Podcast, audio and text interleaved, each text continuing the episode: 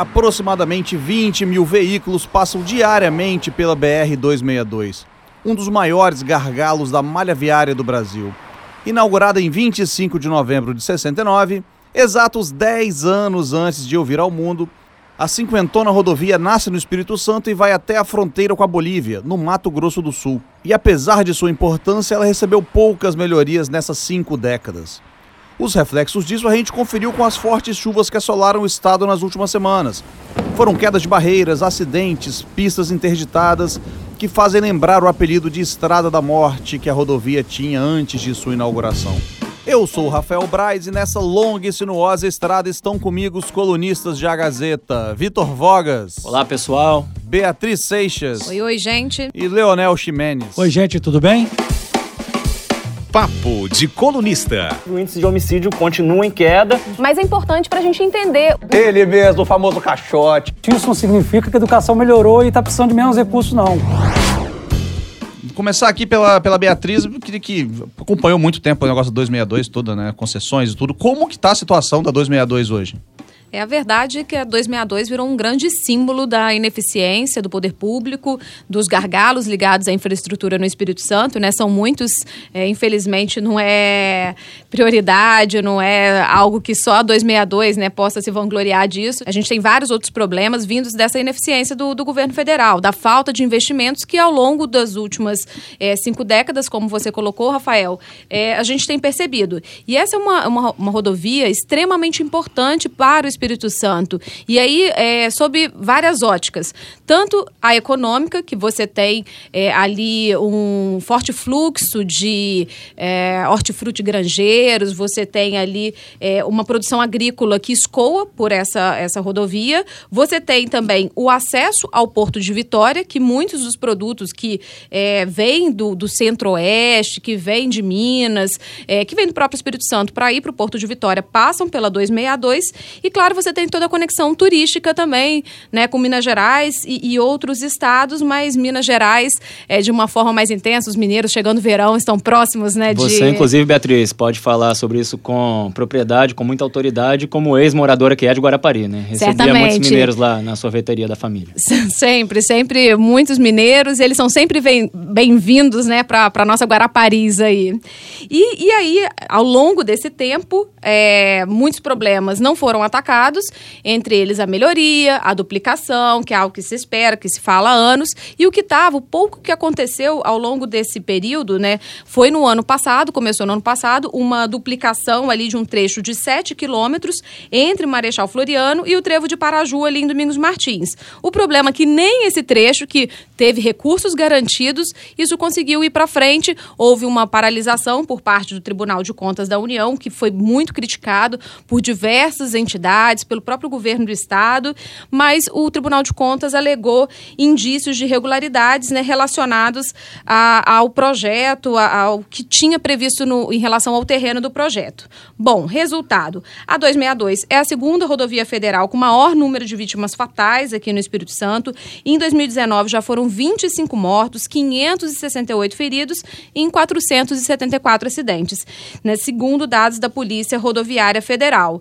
Então, assim, se tudo isso já não era o suficiente para mostrar o quão ruim é o estado da nossa rodovia, teve essas fortes chuvas que mostraram de vez o colapso que a gente está sujeito né, nessa, nessa importante estrada e colocando em, em risco a segurança de quem trafega por ela. Podemos dizer, Beatriz, que é praticamente uma estrada da morte e que é, é que gera muitas mortes, infelizmente, e que também está praticamente ela mesma em estado terminal, né? É, praticamente com os dias contados. convalescente, caso nada seja feito a tempo de recuperá-la. É, eu não sei se, o, se, os nossos ouvintes viram as imagens que está em, tá em A Gazeta, está no site da Gazeta, do cinegrafista da TV Gazeta, Lucinei Araújo, feitas com drones no último dia 19, que mostra o, o tamanho, a dimensão dos deslizamentos ao longo da BR-262 entre Viana e Domingos Martins ali. Então é o caminho que a gente não consegue sair daqui para Domingos Martins, por exemplo. A gente passa por ali, sem, é, é difícil evitar essa área. É, é, são clarões enormes, é, é um perigo de verdade, assim, não é não é alarmismo, não é nada. É muito perigoso. Só nos últimos dias foram mais de 50 deslizamentos na, na, na 262, segundo o DENIT.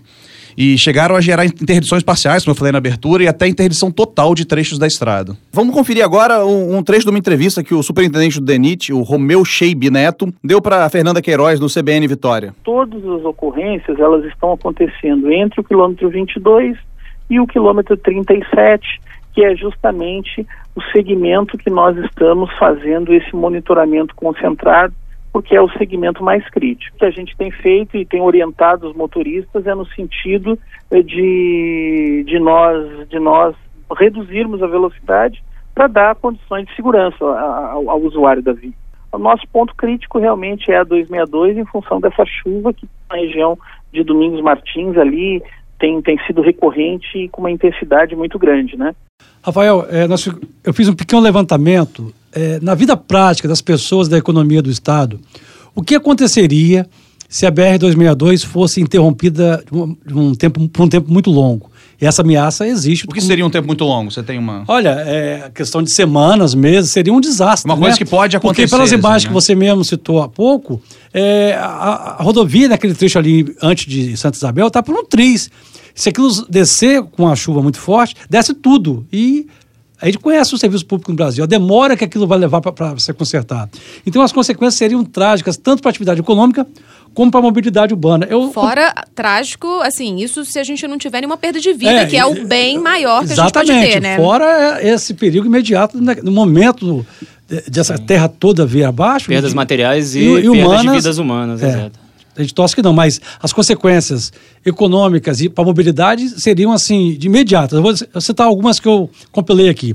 O agroturismo, por exemplo, que mobiliza milhares de pessoas, ficaria praticamente paralisado naquela região serrana. E, e, essa é uma atividade que, que mobiliza centenas de pequenos produtores rurais e suas famílias, que vivem inclusive disso. O próprio turismo convencional, principalmente na região de Pedra Azul, teria um baque gigantesco. As consequências disso seriam desemprego, diminuição da renda, menor geração de tributos para Estado e municípios. Uma questão prática, por exemplo, morador de Campinho, ali no centro Domingo Martins, que hoje ele, leva, é, ele percorre cerca de 45 quilômetros para chegar à Vitória. Se a 262 lá em Santa Isabel fosse paralisada, ele levaria, eu calculei mais ou menos, 150 quilômetros passando por Alfredo Araguaia, Alfredo Chaves e BR-101. Você imagina o transtorno para milhares de pessoas no dia a dia quer dizer, três vezes mais o percurso habitual. É, isso sem contar, gente, o tempo perdido com socorro, emergência, transporte de doentes de toda aquela região serrana para a Grande Vitória e a logística. Afinal, nós temos que considerar que a 262 é a principal ligação rodoviária entre Belo Horizonte, né, com a capital importante, nosso vizinho, e, e, e o Espírito Santo. E para finalizar, o verão está chegando, né? Você imagina, gente, o fluxo de turistas como seria atingido tendo a principal artéria de ligação entre dois estados bloqueada. Imagina Guarapari, a o litoral, os balneários da Serra, todinhos, como seriam afetados por, essa, por esse verdadeiro caos. Então a gente torce para que isso não aconteça. E, e Vogas, você que está acompanhando mais de perto, tem alguma mobilização dos, dos nossos representantes, dos políticos? Essa, essa rodovia de responsabilidade do governo federal. Perfeito. Né? E, mas o governo, o governo do estado, a bancada, tem se mobilizado para cobrar da União, né? Tem algum posicionamento disso? Então, Braz, eu ouvi, portanto, o secretário de Estado de Governo, Tiago Hoffmann, que pode ser considerado eh, praticamente um braço direito do governador Renato Casagrande, para saber o que, como o governo Casagrande está se mobilizando. A resposta do secretário foi que foi muito sucinta, tá? Ele me disse que, na verdade, o governo estadual não tem é, muito a acrescentar sobre isso, já que se trata de uma questão federal. Segundo o secretário, a estrada é federal, portanto, é um tema federal e é, não quer dizer que o governo estadual esteja de braços cruzados, mas tudo que ele pode informar é que o governo Casagrande está fazendo as, as gestões ali, a articulação política junto ao Ministério da Infraestrutura, principalmente, para conseguir destravar os recursos para a realização de obras de melhoria e principalmente a, a concessão pública para é, inaugurar finalmente as obras de duplicação. Conversei com o coordenador da bancada do Espírito Santo em Brasília, o deputado federal Josias da Vitória ele que é o líder de uma bancada formada por 10 deputados federais, e ele me disse o seguinte: olha, para nós a BR 262 é uma questão prioritária. Se nós fizermos hoje qualquer pesquisa entre os capixabas em se tratando de, de intervenções viárias, ela será citada como a rodovia que mais precisa de intervenções emergenciais. Só que é, tem um grande problema, Braz, colegas, ouvintes. Se a situação já estava ruim, já está ruim sob todos os aspectos, financeiramente ela também não está nada boa, porque basicamente os 54 milhões de reais em emendas impositivas que a bancada havia assegurado do ano passado para este ano no orçamento da União não, vá, não vão mais para a BR-262. Repetindo, eram 54 milhões inicialmente destinados pela bancada capixaba é, para a BR-262 no orçamento da União executado neste ano, e esses recursos acabaram sendo remanejados pela bancada federal para outra obra de outra rodovia federal, que é a 447. E por que esse remanejamento, Braz, colegas, tem a ver com aquilo que a Bia falou. O TCU suspendeu aquela obra de duplicação daqueles cerca de 7,5 km mais críticos da BR-262, que estavam começando a ser construídos e o TCU suspendeu essa obra por conta da alegação de que teve uh, um erro, teria acontecido um erro no projeto licitado. Aí, segundo o deputado da Vitória, a bancada federal interveio em inúmeras reuniões é, com o Ministério da Infraestrutura, com a presença do governador Casagrande, conseguiram reverter essa decisão do TCU. O tribunal é, autorizou a continuidade da obra, mas a empresa que havia vencido a licitação declinou, ou seja, não quis mais Uh, continuar fazendo essa obra ali de duplicação nesse, nesse trecho mais crítico é e prioritário. Isso acaba gerando uma grande, é, às vezes, quebra de contrato, uma insegurança jurídica. Então, muitas empresas é, vêm reclamando, né, pessoas do, do setor produtivo, que é, situações como essa acabam, abalam né, a realização, inclusive, de obras tão importantes como a da 262. Então, eu acho que, a, nesse caso, é um, é um reflexo grande de todos esses problemas que a gente tem é, na realização de obras públicas, né, que vão desde a concepção do projeto até sim, a execução sim. em si. Tudo errado do início ao fim. Eu concordo com você. Dá para entender o lado da empresa, a, a decisão dela de pular fora dessa obra. No entanto, consequência prática disso. O Espírito Santo ia segundo o deputado da Vitória, coordenador da bancada, perder esses 54 milhões em emendas é, da bancada federal para a BR-262. Inicialmente, esse recurso estava destinado para 262. Aí, para não perder esses recursos, eles optaram pelo remanejamento, passar essa grana para a obra da 447. E aí, conclusão, para BR-262 por enquanto não temos absolutamente nada, nenhum recurso garantido ali, assegurado no orçamento da União. O que que é, o da Vitória me disse é, sobre como levantar esses recursos necessários? Ele prevê aí a ação de três frentes. Primeiro, a atual bancada conseguir emplacar no orçamento da União no ano que vem algumas emendas parlamentares. Segundo, recursos é, da própria União ou seja, o Ministério da Infraestrutura poderia aportar alguma coisa ali no orçamento do governo federal. E terceiro lugar, uma participação do governo estadual, já que, como dissemos, né, o governo Casagrande também tem é, interesse em que essa obra vá para frente, porque trata da vida dos capixabas.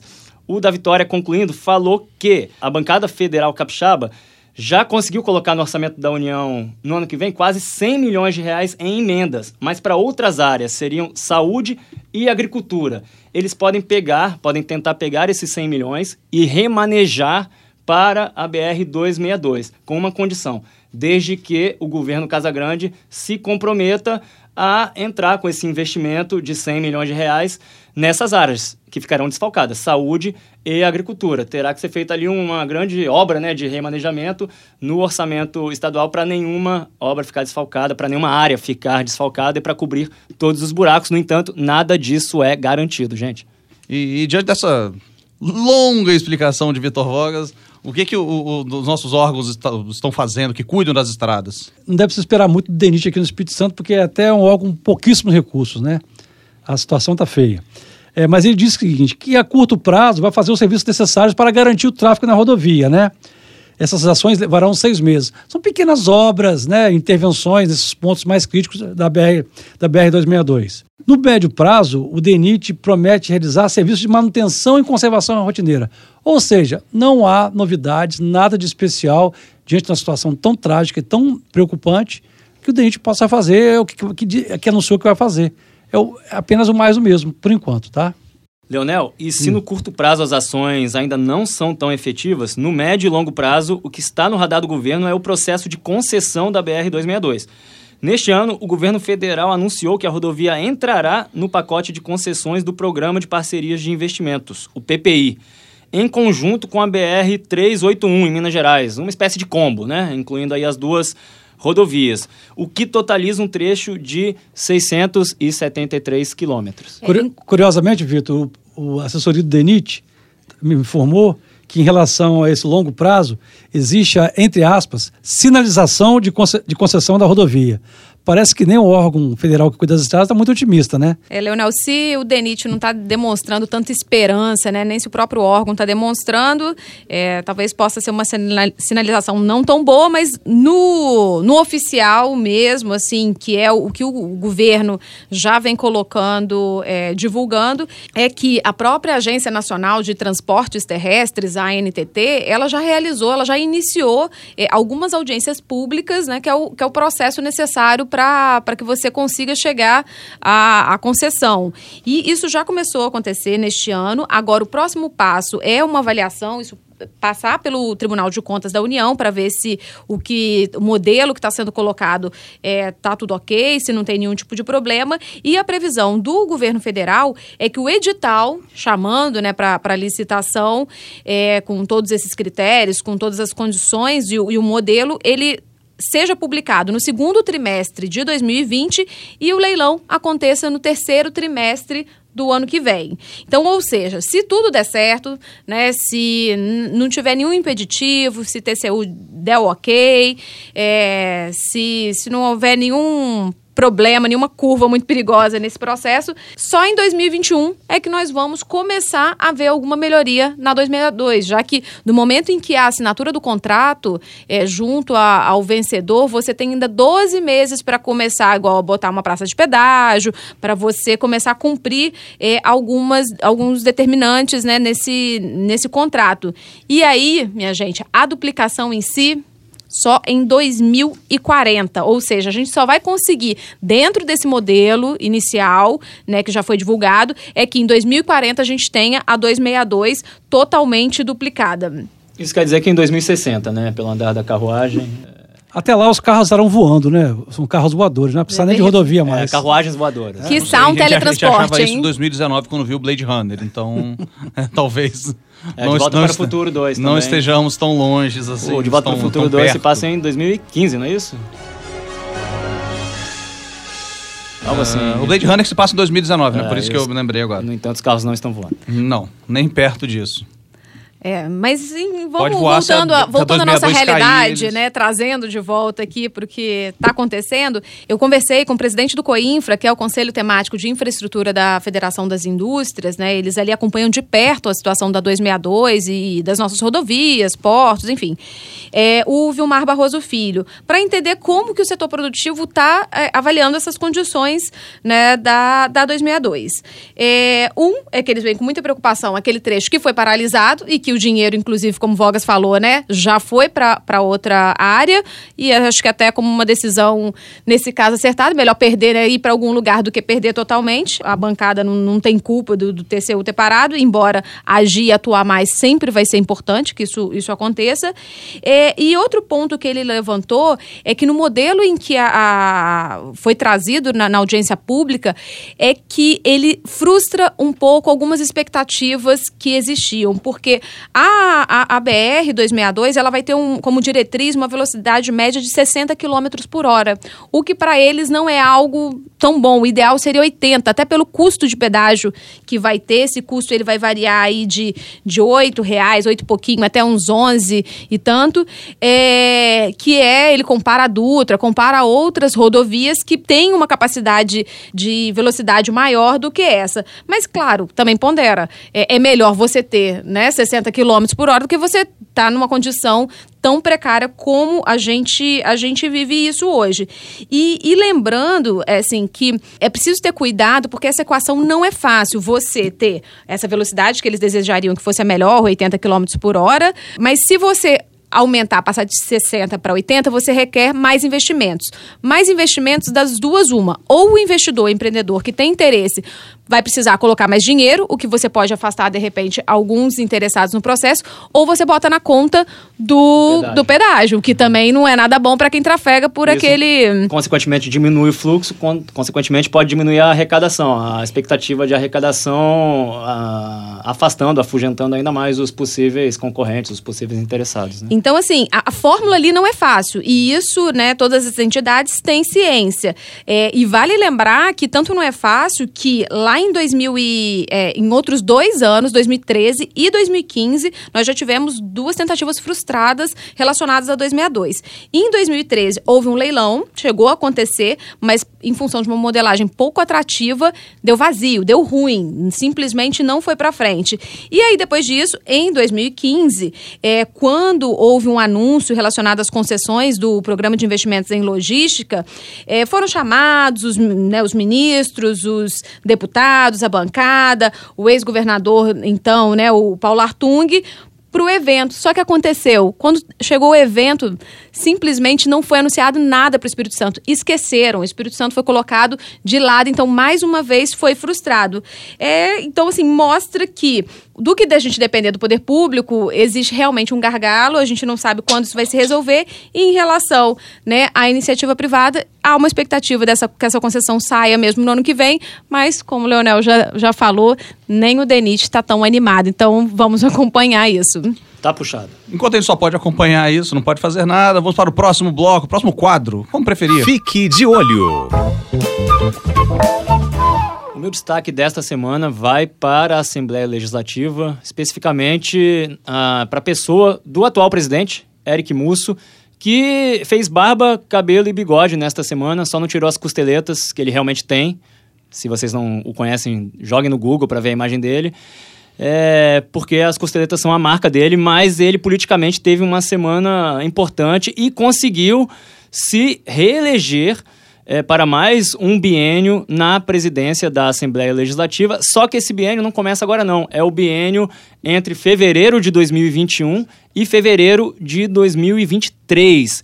Então a gente tem um caso aí clássico de perpetuação no poder. O Eric Musso garantiu que pelo menos que poderá ficar por pelo menos seis anos na presidência do poder legislativo estadual. E como ele conseguiu essa façanha? Graças a uma emenda à Constituição Estadual, que ele mesmo apresentou e propôs aos seus colegas, que foi aprovada pelos deputados na última segunda-feira, e essa emenda permitiu a ele antecipar a próxima eleição da mesa diretora.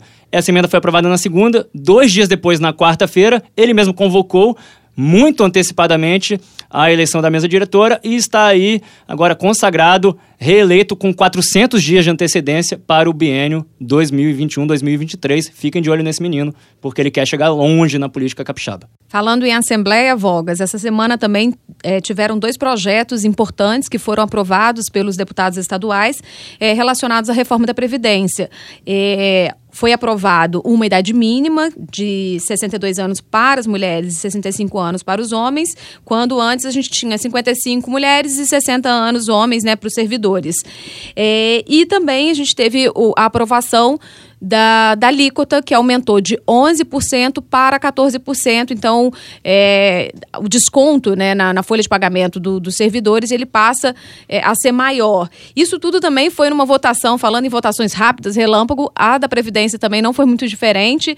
É, em um mesmo dia, conseguiram convocar várias sessões, sessões extra, extraordinárias, e aí aprovar esses dois projetos né, importantes aí para tentar reabilitar a, a, as contas, o rombo da Previdência, mas não para por aí. Existe ainda um segundo caminho que tem que ser feito, que agora é aprovar, é mandar o governo do, do Estado é, finalizar, concluir o, o, projeto de transição, que trata de como vai acontecer essa, essa transição da, das regras atuais para as novas regras do, dos servidores. Existe uma expectativa do governo de enviar ainda neste ano é, esse projeto. Se vai ser aprovado em tempo recorde, se a Assembleia vai continuar mantendo esse ritmo aí alucinado, isso também nós vamos conferir. O governo Casagrande tem pressa para liquidar todo o pacote da reforma da Previdência Estadual ainda este ano, para evitar pressões aí das categorias, né, dos sindicatos e também para não deixar essa questão entrar no ano que vem, que é ano eleitoral. É, o meu destaque dessa semana é a restauração de duas joias da coroa do patrimônio histórico do Espírito Santo: a Igreja dos Ex-Magos em Nova Almeida e a Capela de Santa Luzia no centro de Vitória. Na Igreja dos Ex-Magos haverá a presença do ministro do Turismo, o Álvaro Antônio, aquele que é acusado de ter usado laranja na eleição em Minas Gerais. Então, acho que é prudente um aviso cerimonial dessa solenidade. Não sirvam suco de laranja ao ministro. Ele não é muito chegado, acha muito ácido. Depois dessa alfinetada afiada, vamos para os nossos bastidores. Papo afiado. Os bastidores que eu trago hoje são uma continuação da semana passada, o segundo capítulo da novela da guerra declarada entre a Câmara Municipal de Vitória e a Prefeitura Municipal, que tem à frente o prefeito Luciano Rezende. Os dois poderes municipais estão é, em um conflito aberto que começou com o pedido feito pelo presidente da Câmara, Kleber Félix, o Clebinho, de ajuda financeira à prefeitura. Né? A Câmara Municipal está em dificuldade para fechar as contas neste fim de ano, faltou, é, o orçamento ficou pequeno, estão faltando recursos, e aí o Clebinho pediu ao Luciano Rezende é, um repasse de 2 milhões de reais a mais ao orçamento da Câmara. Depois rebaixaram esse valor para um milhão e meio. De todo modo, muito dinheiro. Eu apurei que o Clebinho foi lá uh, pessoalmente ao Luciano. Os dois tiveram uma reunião no gabinete do prefeito, mas essa reunião não durou nem cinco minutos. É, foi muito ruim, foi péssima. O, o Clebinho já chegou colocando a faca no pescoço do Luciano, dizendo que o prefeito precisa que a Câmara aprove o orçamento da prefeitura para o ano que vem, que ainda está tramitando na Câmara. O prefeito não gostou nem um pouco disso, né, desse tom ameaçador, e teria literalmente expulsado do gabinete dele o presidente da Câmara. Então, para vocês verem é, o nível de é, dramaticidade em que essa situação, essa novela se encontra no momento, a conferir os próximos capítulos se o prefeito vai ou não ajudar a Câmara. Dos bloqueios virtuais que nós falamos no último podcast, agora os bloqueios estão físicos, né? E financeiros, talvez? É, é possível, vamos ver. Bom, outra, o bastidor que eu trago é em relação à mudança da, da sede da Codesa. Claro, a sede administrativa, já que o porto, né, a gente não tem como carregar é, o porto para outra área, mas o, os profissionais que atuam né, com essa parte mais de negócios, a parte mais administrativa, vão deixar nesta semana é, a, o centro de Vitória e ir para a Enseada do Suá. E aí isso tem toda uma estratégia relacionada à economia, são 3,8 milhões que vão ser economizados é, nos próximos 10 anos, você receber melhor potenciais investidores, você ter condições de trabalho ali melhor para né, os profissionais. Isso tudo é o que o, o presidente da, da CODESA, o Júlio Castiglione, conversou comigo. Agora, tem também por trás disso, né, algumas pessoas têm falado, é que é uma forma que a CODESA, que o governo federal, ele encontrou também, de você, de certa forma, abafar possíveis é, protestos, manifestações que venham acontecer nos próximos meses, anos, né, conforme esse processo de, de concessão que vai ser, está sendo realizado, está sendo encaminhado no Porto de Vitória. Então você minimiza ali qualquer tipo de motim né, por parte do, dos portuários. É, então, isso também né, seria uma, um motivo para mudança de local. Nessa semana, o prefeito Aldifas Barcelos da Serra tem ido trabalhar direto com a camisa do Flamengo. E só pensa naquilo, Sua Excelência, agora, no bicampeonato do Rubro Negro que vai ser no Catar, né? Mas vamos ver. Eu, como vascaíno, continuo com o secador ligado. Eu, como flamenguista, repudio a sua secagem e denuncio aqui, faço uma revelação. O prefeito Aldifax não é o único que está usando camisa do Flamengo todo dia. O nosso colunista e mediador Rafael Braz também está usando a dele neste momento. E este é o final de mais um Papo de Colunista. Fica a dica cultural, assista O Irlandês, obra-prima do cinema de máfia, filme de Martin Scorsese. Está disponível na Netflix desde o dia 27, no momento que gravamos esse podcast, por exemplo. Então semana que vem tem mais, valeu! Na próxima quinta-feira tem mais Papo de Colunista em agazeta.com.br e nas principais plataformas digitais. Trabalhos técnicos Júlio Biasucci. Sonoplastia Davidson Borges. Edição Gabriela Martins. Editor executivo Abdo Filho. Direção geral Elaine Silva.